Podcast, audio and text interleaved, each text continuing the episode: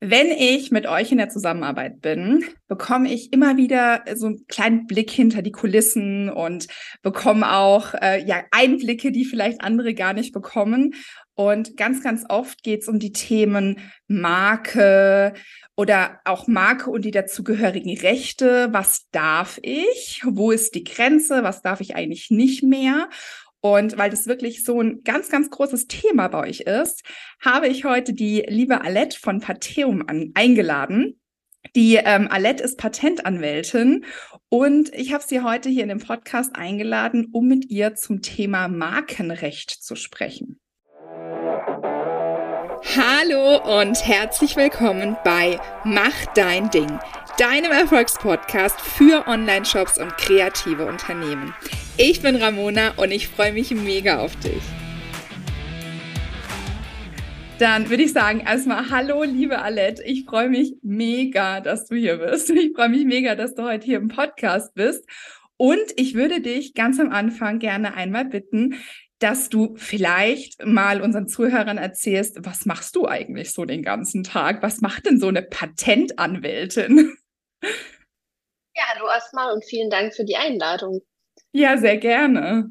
Ja, ich kenne diese Frage mit der Patentanwältin und was die denn mit der Marke zu tun hat. Genau, genau. schon begegnet.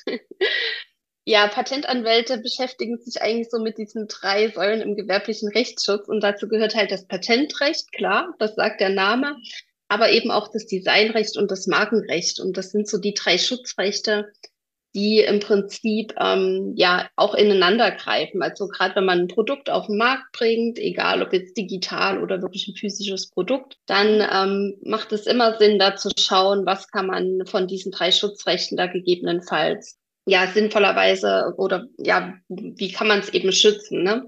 Welches Schutzrecht macht am meisten Sinn, genau. Und deshalb ist die Marke auch gar nicht so falsch beim Patentanwalt. Magst du vielleicht mal kurz erzählen? Also du hast jetzt gesagt Marke, Patent und Designrecht. Was ist denn so der, der genaue Unterschied zwischen den drei Sachen?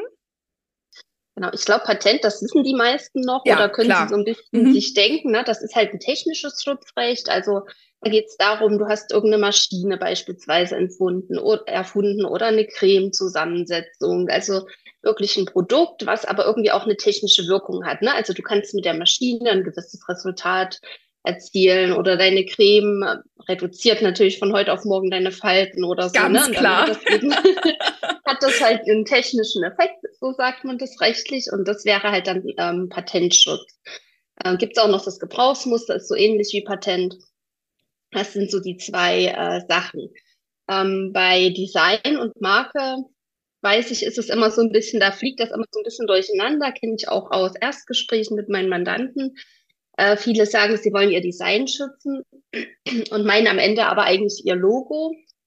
Also Designschutz meint ganz explizit, dass du beispielsweise ja ein Produkt entwickelt hast, meinetwegen eine Vase, ähm, mhm. ähm, die du verkaufst, ne, wirklich ein physisches Produkt und du willst im Prinzip diese spezielle Designform der Vase schützen. Vielleicht kennst du, ähm, das ist so mein Standardbeispiel, diese alte Colaflasche mit diesen, ja, die diese Riefen oben hat.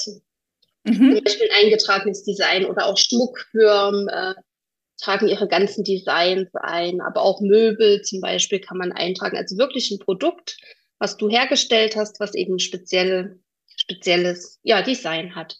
Äh, da gibt es so ein paar Eintragungsvoraussetzungen. Ähm, genau, das darf man eben, also es muss auf jeden Fall neu sein beim Design. Das heißt, du darfst es noch nicht gezeigt haben irgendwo. Das ist immer so der Link. Ah, okay, interessant. Genau. Okay.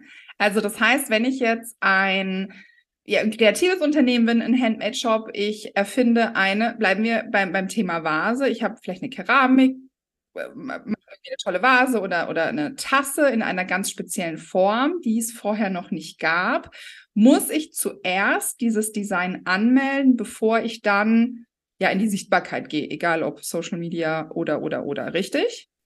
Genau, also ja, wenn du dich absichern willst, also diese mhm. ganzen Schutzrechte sind natürlich nie eine Verpflichtung, ne? das muss man ja, auch natürlich. sagen. Also das Klar. ist natürlich immer dein Ermessen.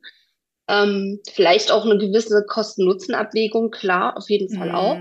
Aber wenn du das machen willst beim Design, also auch wenn du jetzt zum Beispiel Kleidung anbietest oder so, macht es immer Sinn, darüber nachzudenken, bevor du damit an den Markt gehst. Denn beim Design genau gibt es eben diesen absoluten Neuheitsbegriff. Und leider kann man sich den eben selbst nehmen, indem man zum Beispiel schon einen Post macht bei Instagram oder irgendwo was zeigt. Genau, dann wäre es quasi nicht mehr neu. Genau. Jetzt sind wir ja schon voll reingegangen, aber kommen wir vielleicht noch zum ähm, dritten Punkt, bevor wir nochmal tiefer reingehen.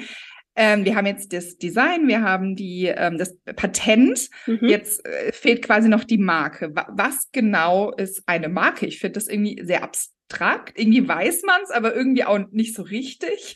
Was ist denn jetzt genau die Marke? Also ganz einfach gesagt ist es im Prinzip ein Zeichen. Ne? Und das Zeichen kann letztendlich ein Wort sein. Dann werden wir jetzt schon, wenn wir tiefer reingehen wollen, bei Markenformen. Also gibt ja die Wortmarke, das heißt ein einfaches Wort, aber auch Zahlen oder eine Buchstaben-Zahlen-Kombination kann eine Marke sein oder ist eben ein Zeichen, was zur Marke werden kann. Ähm, aber eben auch ein Logo. Und das darf man wiederum jetzt nicht mit dem Design verwechseln. Also wenn du ein Logo hast für dein Business oder für ein Produkt, was du anbietest, dann wäre das im Prinzip eine Marke. Und eine Marke ist aber, oder, oder dieses Zeichen steht eben auch nicht für sich allein, sondern ist immer im Zusammenhang mit Waren und Dienstleistungen zu sehen. Also die Marke wird immer eingetragen für spezielle Waren und Dienstleistungen. Mhm. Und ja, dafür ist sie letztendlich ja auch nur geschützt. Das heißt nur, aber dafür ist sie eben geschützt.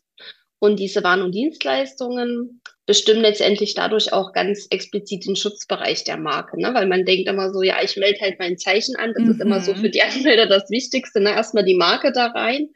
Genau. Und dann kommt irgendwann dieser Punkt, ja, und dein Verzeichnis und dann denken die, ja gut, ich schreibe da nochmal so zwei, drei Sachen rein, aber das darf man halt nicht unterschätzen, ne? dass auch ein Verzeichnis zur Marke dazugehört, eben um den Schutzbereich zu definieren. Also das bedeutet, wenn ich jetzt eine, äh, äh, sag mal, ich bin Fotografin und nenne mich, keine Ahnung, Augenblick, ist jetzt irgendwas, was mir, was mir eingefallen ist.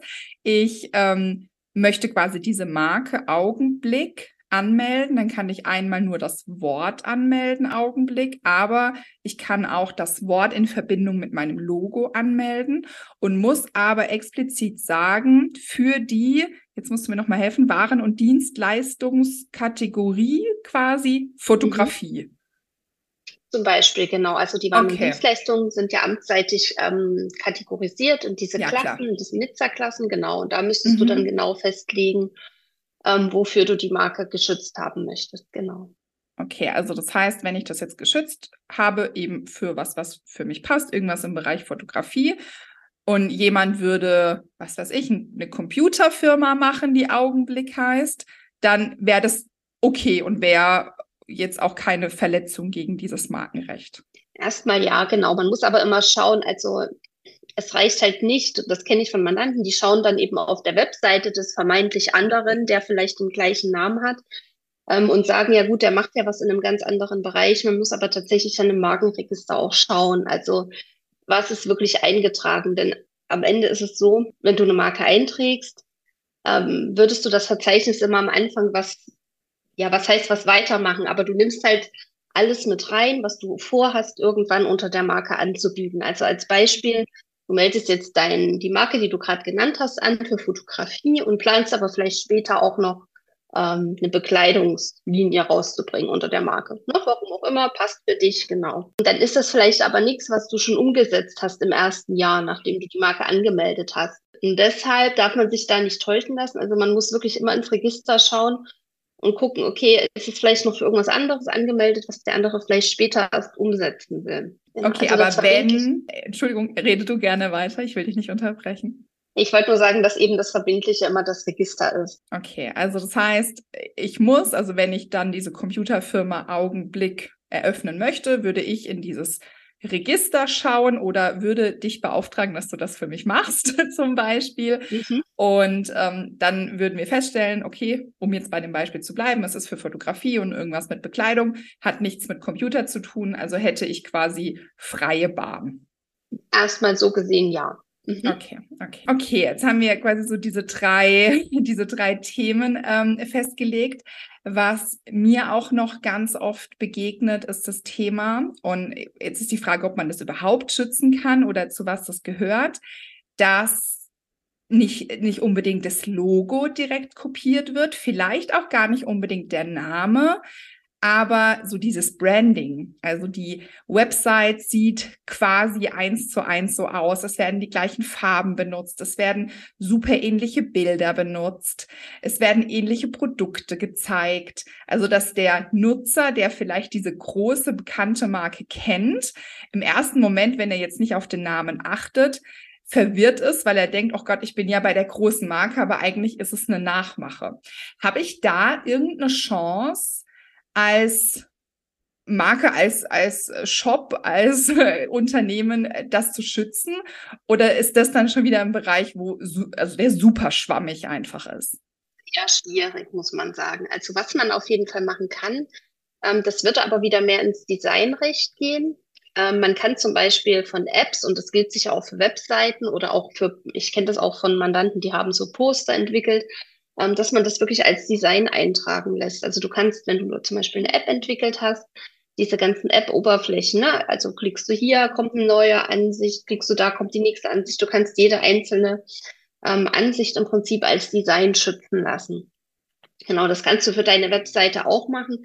Man muss sich allerdings immer so ein Stück weit bewusst sein, dass der Designschutz relativ eng ist. Also das ist so von diesen drei Schutzrechten wirklich der engste Schutzbereich und oftmals ist es halt auch so, und das muss man auch ehrlicherweise sagen und muss man auch wissen, ähm, wenn da was verändert wird, also je mehr Merkmale ja sozusagen dann zu sehen sind, und das ist ja bei einer Webseite sehr viel, ne? also sehr viel Text, es sind Bilder, es sind Farben, vielleicht noch irgendwelche Logos, irgendwelche grafischen Elemente. Je mehr drin ist im Design, umso enger ist halt auch der Schutzbereich. Also sobald jemand was ein bisschen abändert, könnte er gegebenenfalls auch schon wieder raus sein. Das wird dann rechtlich gesehen, das ist relativ schwer zu beurteilen, muss man tatsächlich sagen, weil da der Formschatz mit reinspielt. Das ist ein rechtlicher Begriff, der definiert letztendlich, wie viele ähm, ähnliche Produkte sind quasi im Designregister, ähm, also wie viele ähnliche Webseiten oder wenn wir jetzt wieder zur Vase zurückkommen, wie viele ähnliche Vasen sind im Register und je mehr drin sind, umso größer der Formschatz quasi ist, umso geringer wird dein Schutzbereich, den mhm. du letztendlich auch hast. Genau, also das muss man einfach wissen. Es ist natürlich auf der anderen Seite immer generell die Frage bei jedem Schutzrecht, warum meldet man es an? Ne? Man kann ja auch strategisch anmelden. Also ich kenne das zum Beispiel von der Marke. Ich habe viele, viele Mandanten, die sind im Coaching-Bereich unterwegs und die sagen ganz klar, ich mache das, damit ich mir dieses R im Kreis, das gilt jetzt natürlich nur für die Marke, dass mhm. ich mir zum Beispiel dieses R im Kreis da dran machen kann. Das ja. gibt mir so eine gewisse ja, Ernsthaftigkeit, vielleicht auch so eine mhm. gewisse Qualität. Ähm, ja, Siegel nach außen, was natürlich nicht stimmt. Ne? Also das R im Kreis ist wirklich einfach nur ein Symbol dafür, dass du eine eingetragene Marke hast. Kannst du dir auch erst an deine Marke machen, wenn sie wirklich eingetragen ist. Aber viele machen das eben aus dem Grund und die sagen eben auch, kann ja auch abschreckend wirken. Ne? Ich, also ich habe manchmal das Gefühl, bei gerade so Nachahmgeschichten, dass es nicht immer wissentlich gemacht wird unbedingt und dass viele erst sensibilisiert werden müssen für diese Themen. Mhm. Und ich glaube manchmal, dass eben gerade so ein Symbol an so einer Marke, die einfach so aufwacht, ne? dass die einfach überhaupt erstmal ein Bewusstsein entwickeln, dass das vielleicht rechtlich problematisch sein könnte, da irgendwas nachzumachen. Aber ja, wie gesagt, das muss man für sich strategisch auch so ein Stück weit wissen, welche Anmeldung, welches Schutzrecht macht für mich Sinn, was will ich nachher auch damit bezwecken. Ja, klar. Ja, absolut. Also das, da muss man ja auch immer so Kosten nutzen. Was, was bringt genau. mir das? Mhm. Habe ich denn danach den Ärger? Weil es ist ja natürlich nicht nur damit äh, getan, dass ich das einmal anmelde und dann passiert alles automatisch, sondern man muss ja dann auch gucken, okay, macht das jetzt doch jemand nach oder nutzt mein meine Marke, die ich eigentlich angemeldet habe und dann muss ich ja auch dagegen vorgehen. Also mhm. das ist ja so dieses nächste. Und äh, da kommt auch tatsächlich meine direkt nächste Frage. Was mache ich denn, wenn ich mich jetzt entschieden habe, okay, ich möchte meine Marke oder mein Design anmelden, das hat auch alles funktioniert, alles super. Und dann, was passiert dann? Da, was muss ich dann tun, sozusagen, damit das quasi auch wirklich geschützt bleibt? Genau, also du hast als Markeninhaber auf jeden Fall die Pflicht, tatsächlich deine Marke auch für die Waren und Dienstleistungen, für die du die angemeldet hast, zu nutzen. Dafür gibt es ähm, im Markenrecht die sogenannte Benutzungsschonfrist, die läuft dann ab fünf Jahre.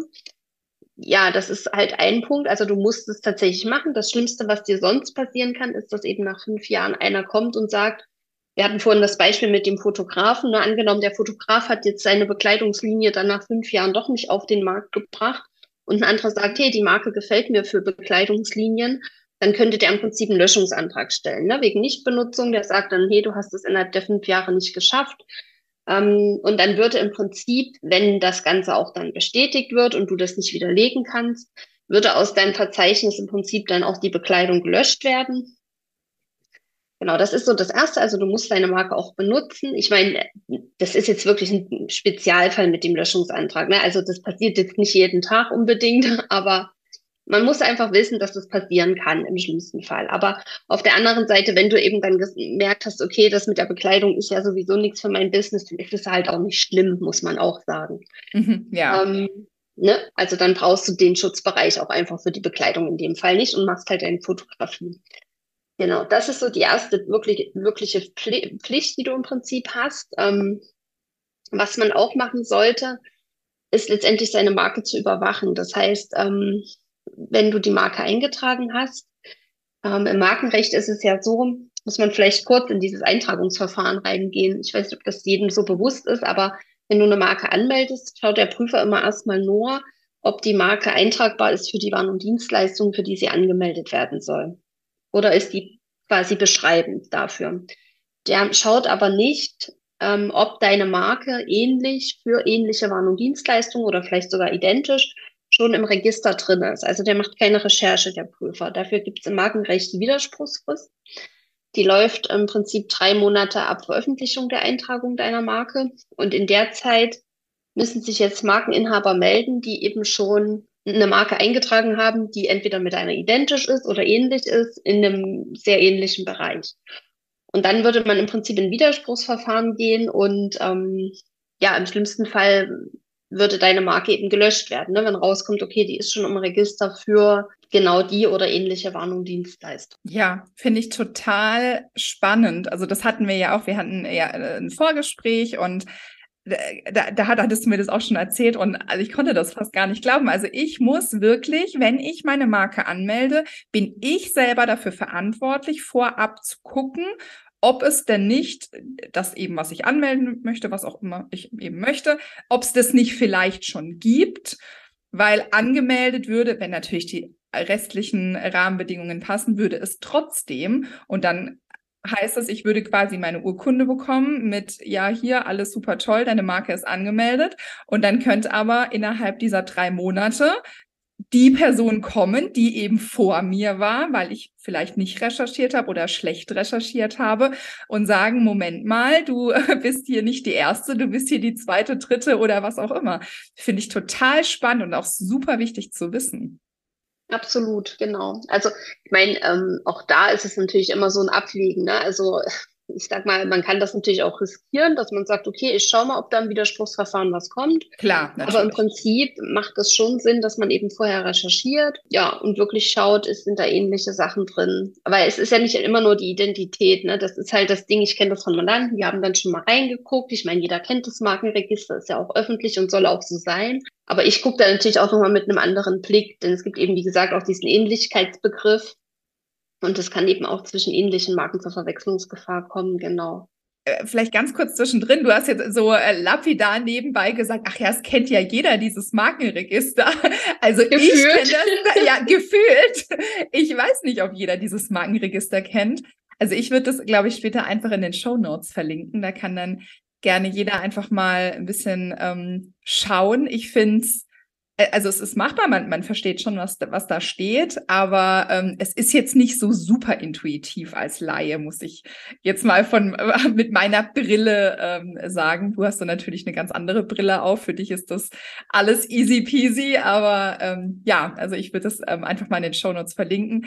Da könnt ihr euch gerne mal so ein bisschen ähm, durchgucken. So, jetzt äh, wollte ich dich nicht unterbrechen. Du darfst gerne weitersprechen. Nee, alles gut. Ja, es ist, also ich finde es auch, wenn man anmelden will oder wenn man mit dem Gedanken spielt, eine Marke ähm, schützen lassen zu wollen, ganz interessant. Also man kann da immer mal selbst reinschauen ne, und gibt da einfach mal den Namen ein. Und es ist leider nicht ganz so selten, dass dann vielleicht sogar auch wirklich schon was kommt. Ne? Und dann äh, hat man da ein Gefühl und äh, kann sich vielleicht auch nochmal anders entscheiden, genau. Ähm, was aber eben aus dieser Widerspruchsfrist daraus resultiert, ist quasi dann im Umkehrschluss, wenn du die angemeldete Marke hast. Das war ja deine ursprüngliche Frage, was man so machen muss, damit eigentlich muss man die überwachen. Das ist zum Beispiel auch was, was ich anbiete, dass man eben die Marke bei mir in die Überwachung gibt, damit du auch davon erfährst, wenn jetzt nach dir beispielsweise jemand was anmeldet, was deiner Marke eben zu nahe kommt und wo eventuell dann Ver Verwechslungsgefahr herrschen könnte. Denn im Normalfall schauen jetzt ähm, ja Unternehmer nicht jeden Monat durch das Markenblatt und kämpfen sich dann durch 100 Seiten neuer angemeldeter Marken. Also das muss man im Prinzip auch ja auf dem Schirm haben, dass man da wirklich nur die drei Monate Zeit hat und dann eben gegebenenfalls auch reagieren muss. Und wenn diese drei Monate vorüber sind, heißt es, es würden dann zwei Marken mit äh, gegebenenfalls dem gleichen Wortlaut und den gleichen waren- und Dienstleistungskategorien im, in diesem Register sein. Genau, also wenn du das jetzt nie erfährst, weil du einfach keine Markenüberwachung hast, dann wären die zwei Marken drin. Allerdings ist es natürlich dann trotzdem so, dass angenommen, es kommt dann irgendwann doch zum Streitfall, also du erfährst zum Beispiel von der späteren Anmeldung oder noch nicht mal von der Anmeldung, aber du siehst vielleicht, hey, da ist jemand unterwegs, er macht irgendwie gerade genau das gleiche wie ich oder zum, ne, benutzt meinen Namen dafür, ähnlichen Namen. Und dann schaut man vielleicht doch mal ins Register rein oder man schreibt den anderen erstmal nett an. Ich bin ja immer ein Freund von erstmal nett anschreiben, darauf hinweisen, genau. Und der andere sagt dann vielleicht, ja, ich habe das ja als Marke eingetragen. Dann müsste man da natürlich ins Register schauen. Und dann ist es aber tatsächlich natürlich auch so, dass der, der den früheren Anmeldetag hat, eben entsprechend dann die Rechte an der Marke für die Leistungen hat. Okay, okay, genau. super interessant. Aber also du hast das Beispiel gebracht. Jetzt äh, gehen wir mal wirklich davon aus, ich habe meine Marke angemeldet und entdecke jemanden, der unwissentlich, also gehen wir äh, wirklich erstmal von, von diesem positiven Fall aus, äh, hat nicht drüber nachgedacht, hat einfach irgendwie auch ein, ein, neues Label gegründet, einen neuen, einen neuen Shop irgendwie gegründet, fand den Namen total toll und vertreibt jetzt ich sage jetzt mal in der gleichen Kategorie, irgendwie so Handmade-Produkte unter dem gleichen Namen, hat es aber nicht angemeldet. Ich habe es aber angemeldet. Dann würde ich, wie du sagst, natürlich erstmal hier freundlich schreiben mit, hey, hier äh, sieht wohl irgendwie ähnlich aus. Äh, wie sieht's aus? Was meinst du dazu? Können wir uns da irgendwie einigen? Jetzt äh, gehen wir mal davon aus, dass da zurückkommen würde, nee, wir können uns nicht einigen. Was macht man dann? Geht man dann zum Anwalt oder Mhm. Was ist da dann die Konsequenz? Genau, man geht auf jeden Fall zum Anwalt. Man geht vielleicht auch schon, bevor man nicht schreibt, zum Anwalt, weil manchmal ist es vielleicht doch nicht so ganz ähm, in der Verwechslungsgefahr, weil es ist rechtlich ja doch immer noch mal so ein anderer Blick. Aber wenn eben Mandanten zu mir kommen mit der Auffassung, ne, da macht mich jemand nach, dann checke ich das einmal und ich rate eigentlich immer dazu, dass man dem erstmal schreibt, auch gern privat, ne, nicht direkt über den Anwalt, einfach weil es so ein bisschen ja, netter ist, entspannter ja, genau. ist ne, und nicht direkt so eine Drohkulisse ja, aufbaut, genau. finde ich immer mhm. besser. Muss man aber auch nicht. Also es kann natürlich auch direkt der Anwalt schreiben und darauf hinweisen. Im Prinzip macht man immer erstmal eine Berechtigungsanfrage. Das heißt, dass man den anderen wirklich erstmal darauf hinweist, dass er denn die Möglichkeit hat, das vielleicht auch abzustellen, weil es ihm nicht bewusst war. Ne? Genau, wenn ich natürlich den Anwalt direkt vom ersten Schreiben an beauftrage, entstehen natürlich Kosten, das muss man wissen.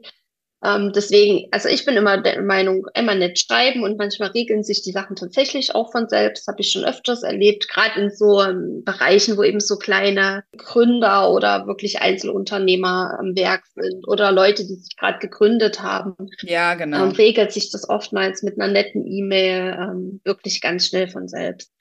Genau, wenn das nicht so ist, wie gesagt, dann wäre halt so der nächste Schritt, dass man eben wirklich dann eine Abmahnung schickt. Ne? Ich meine, auch dafür ist am Ende Markenrecht halt da, wenn der andere halt überhaupt nicht einsichtig ist und es wirklich eine ganz offensichtliche Verletzung ist, müsste man im Prinzip dann anwaltlich dem anderen die Unterlassungserklärung schicken. Also das heißt, er kriegt eine Abmahnung, die ist natürlich auch mit einer Strafzahlung äh, belegt. Und er kriegt eine Unterlassungserklärung dazu geschickt, wo im Prinzip drinsteht, dass er ab jetzt das Ganze unterlässt, die Marke nicht mehr dafür nutzt und das Ganze auch strafbewehrt. Also das heißt, wenn er das doch wieder macht, entsprechende Vertragsstrafe zahlen muss und das müsste der dann eben auch unterschreiben. Ja, das wäre so der nächste Schritt. Wenn er dann immer noch nicht mitspielt oder eben vielleicht auch einfach der anderen Meinung ist. Ich meine, Ne, Im Juristischen ist es halt manchmal auch einfach ein Argumentieren. Vielleicht ist es wirklich nur ähnlich. Ja. Kann natürlich auch passieren und das muss man sich halt auch bewusst machen. Er nimmt sich auch einen Anwalt und es wird gegenargumentiert. Dann geht's eben hin und her. Manchmal einigen sich die Anwälte, wenn der andere total uneinsichtig ist, beziehungsweise wirklich der Meinung ist, es ist eben anders, müsste man dann im folgenden Schritt eigentlich in die Klage gehen. Ist aber was, was ich also wie gesagt, gerade wenn man in so einem Bereich unterwegs ist, ja. einfach nicht zu raten kann, weil da erstens ganz andere Kosten auf einen zukommen. Also da muss man wirklich abwägen, ob das wirklich Sinn macht, ne? je nachdem, wie groß sein Business eben ist.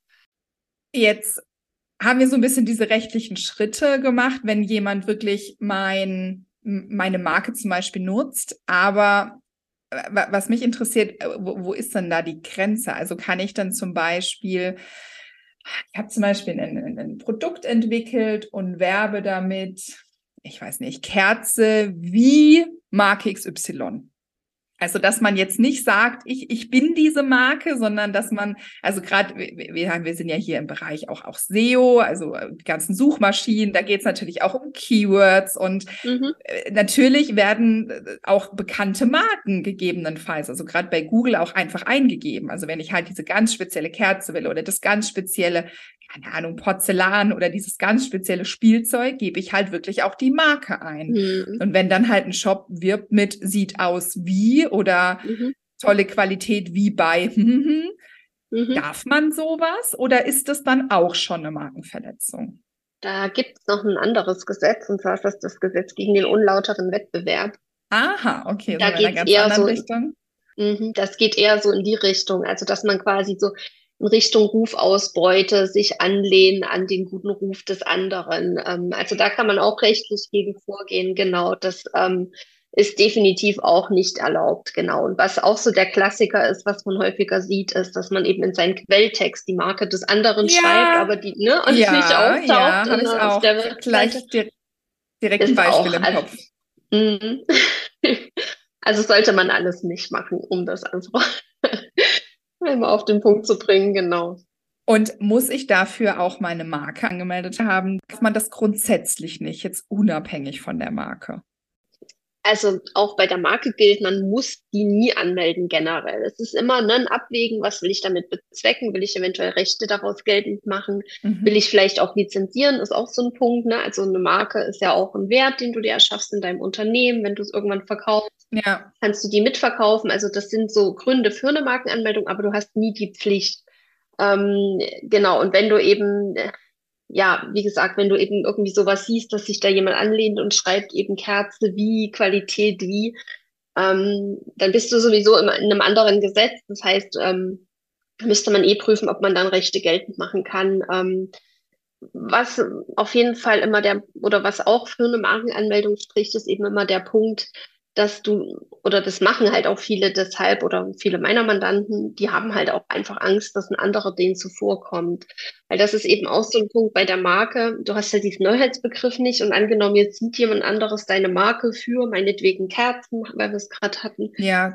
Ist halt immer die Gefahr, dass er die Marke anmeldet für Kerzen. Du erfährst nicht davon, kannst in der Widerspruchsfrist nicht reagieren, kannst nicht geltend machen, dass du eben der ursprüngliche Inhaber der Marke bist, ist eh die Frage, ob du das belegen kannst, weil du müsstest dann eben die Benutzung in ganz Deutschland nachweisen, wenn du nicht eingetragen hast, was gerade am Anfang eben wieder schwierig ist. Ähm, schon deshalb kann eben eine Markenanmeldung zum Beispiel Sinn machen. Ne? Einfach damit dir niemand zuvorkommt und dich im schlimmsten Fall noch aus deiner eigenen Marke abmahnt.